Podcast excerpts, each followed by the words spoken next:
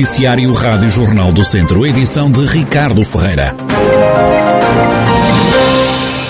Autarcas da região onde está prevista a prospecção de lítio vão reunir esta tarde com o Ministro do Ambiente sobre esses trabalhos de pesquisa, também sobre a eventual exploração do mineral.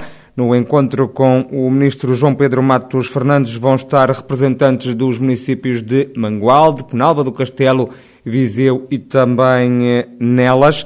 O presidente da Câmara de Mangualde, Marco Almeida, diz que vai defender as pessoas e os interesses naturais do Conselho. Aquilo que lhe vou dizer é sempre que este território é um território que tem sido fustigado relativamente às assimetrias que existem entre o litoral e o interior e a minha posição será sempre de defesa das pessoas e deste território e desta região. É certo que todos reconhecemos a importância que o lítio tem para um, aquilo que é o futuro e principalmente a parte tecnológica, o desenvolvimento tecnológico do país e da humanidade, mas também o que está aqui em causa são estes territórios eh, do interior que têm sido fustigados por causa destas assimetrias que ainda continuam a existir e que não querem, no futuro, criar mais assimetrias do que aquelas que têm no dia de hoje. Há pessoas que diariamente trabalham aqui, que vivem da agricultura, que vivem do turismo, que vivem daquilo que é esta natureza singular. Há pessoas que trabalham com produtos que são produtos endógenos,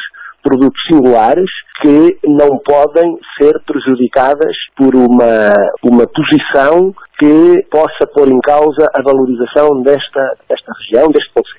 Marco Almeida, presidente da autarquia de Mangualde, que desvaloriza a rentabilidade financeira resultante da prospecção de lítio, salienta que mais importante é a qualidade de vida das pessoas que vivem na região.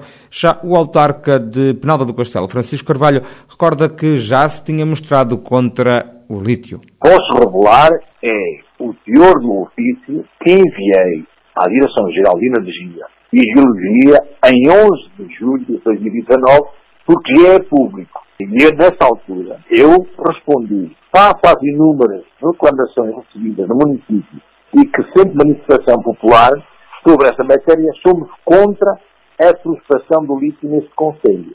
Na reunião terei outros argumentos para apresentar ao Sr. Ministro, mas não os vou revelar aqui porque são de respeitar o Sr. Ministro. Não devo divulgar para os ouvintes, que merecem o meu maior respeito, obviamente, mas, em primeiro lugar, transmitirei ao Sr. Ministro a minha opinião e depois sairá para a opinião pública. Francisco Carvalho, presidente da Câmara de Penalva do Castelo, que com o presidente do município vizinho de Mangualde, Marco Almeida, vai reunir a partir das duas da tarde com o Ministro do Ambiente, João Pedro Matos Fernandes, sobre a questão do lítio. No encontro vão estar também representantes das autarquias de Viseu e de Nelas. O presidente da Cooperativa Agrícola do Távora, sediada em Moimenta da Beira, lamenta o estado em que se encontra a barragem do Vilar. A Albufeira está apenas a 19% da capacidade. João Silva diz que alguém se distraiu, permitindo descargas na barragem para a produção de eletricidade. Alguém se distraiu, alguém acreditou demasiado que viria aí chuva a partir de março e abril, iria repor os níveis, mas acho que devemos, atendendo a questão a verificar as chamadas alterações climáticas, atendendo a que era previsível devido às previsões que o, o, o Instituto de Meteorologia apontava, alguém com responsabilidade esteve distraído e permitiu que muitas das eh, barragens pudessem ser turbinadas para produzirem energia. Não vou acusar ninguém, quem sou para o fazer, mas deixo o alerta. Mas no caso a vossa barragem de Vilar também alimentava aí os pomares ou não? Alimentava muitos pomares aqui no E agora não pode tirar água de lá, pois estão, não? Estão a dezenas de metros de, do sítio onde tem as bombas. Portanto, estamos a falar de coisas quase impossíveis de acontecer. Eu lamento isso. Por causa da seca, há produtores de fruta no Távora a construir charcas de água num investimento que já vem tarde, acredita João Silva. Mas isso são situações de o governo ainda ter bom senso de lançar uma candidatura para a construção de charcas. Mas as charcas precisam ter água. E aquilo que está a ser feito agora já veio tarde, já devia ter sido antes. Agora, os agricultores têm alguma possibilidade, estão a fazer charcas, estão a candidataram às medidas, estão a fazê-las, o governo ainda tem o bom senso de prever isso, temos que dar todo o mérito a quem sabe. O governo previu eh, a possibilidade de muitos agricultores candidatarem as charcas para armazenamento de água, dado que o governo não pode de maneira nenhuma andar a fazer barragens aqui além a todo dia direito. Agora, não, o problema é que não há água sem ser essas charcas. João Silva, presidente da Cooperativa Agrícola do Távora, está preocupado com a seca. Diz que a chuva prevista para os próximos dias não vai ser suficiente para resolver o problema da falta de água. Há mais um deputado, no caso uma deputada natural de Viseu eleita para o Parlamento, falo de Esther Vargas, de São Pedro do Sul, que foi eleita pelo Círculo da Europa, era a cabeça de lista do PSD pelo Velho Continente. PS e PSD elegeram dois deputados, cada um pelos Círculos da Imigração. Os resultados foram publicados esta quinta-feira pela Secretaria-Geral do Ministério da Administração Interna. O PS foi o partido mais votado pelos imigrantes, seguido do PSD. O Chega foi a terceira força política com mais votos junto dos imigrantes na Europa e fora da Europa. Das últimas horas vem a confirmação de mais 43 casos de Covid-19 em Nelas, Carregal do Sal tem mais 20, a Guiar da Beira conta com mais 7 infectados e Sernancelho 4 todas as contas da pandemia em jornaldocentro.pt. O Grupo Valérios vai arrancar no início do próximo mês de março com o processo de formação para antigos funcionários da Sagres despedidos no final de dezembro. A empresa conta dar emprego até maio a cerca de uma centena de pessoas. É o que revela à Rádio Jornal do Centro António José Cardoso, diretor de operações da empresa Textil que está sediada em Barcelos e que já adquiriu a Dialmar em Castelo Branco. Foi apresentado o projeto a cerca de 80 pessoas, tivemos 75 pessoas que manifestaram o desejo para já estar no projeto da, da, do Grupo Valérios, portanto, nas antigas instalações da Sagres. Uh, o nosso objetivo, claramente, neste momento está desenhado, é chegar às 100 pessoas, portanto, estamos a absorver pessoas que são da antiga Sagres, também algumas pessoas da defunta, digamos assim, Mazur, uh, também também queremos essas pessoas, também podemos ter trabalho dessas pessoas, é o que foi assumido hoje. No total, nós pretendemos instalar ou criar 100 postos de trabalho na região, para já nas antigas instalações da, da Sagres, embora já haja um projeto para uma nova unidade industrial, também com já um terreno, para instalar uma unidade industrial de. Para já vamos trabalhar nas antigas instalações da Sagres.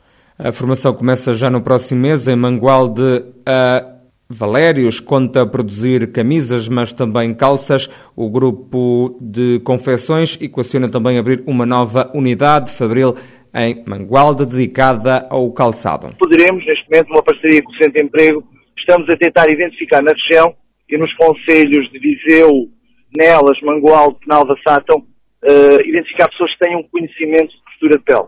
Poderemos ter, caso haja um número suficiente de pessoas, instalar na região um projeto de costura de pele, ok? Vocacionado para o calçado. António José Cardoso, diretor de operações da Valérios, empresa têxtil que vai abrir em Mangualde, nas antigas instalações da Camisas Sagres, que fechou em dezembro, atirando para o desemprego 67 pessoas.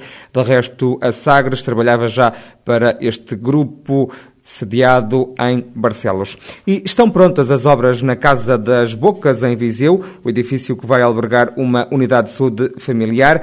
A requalificação do imóvel custou mais de 2 milhões de euros aos cofres municipais, mas ainda não há data para a reabertura do espaço.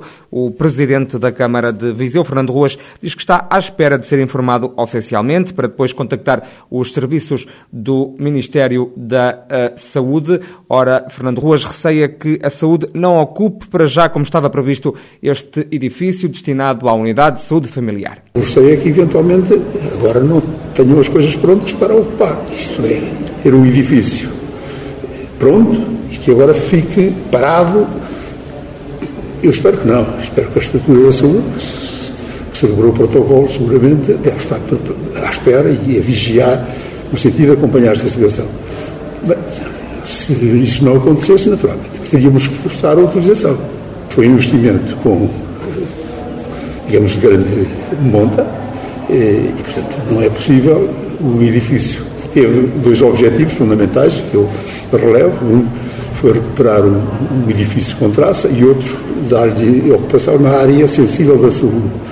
Portanto, uma coisa está conseguida, a outra também tem que estar conseguida, porque a pior coisa que pode acontecer é um edifício estar recuperado e depois não ter vida. Não é? A USF Casa das Bocas foi projetada para servir 18 mil utentes. O presidente da Junta de Budiosa, em Viseu, lamenta que o governo não tenha financiado na totalidade a reabilitação e modernização do sistema de regadio da freguesia.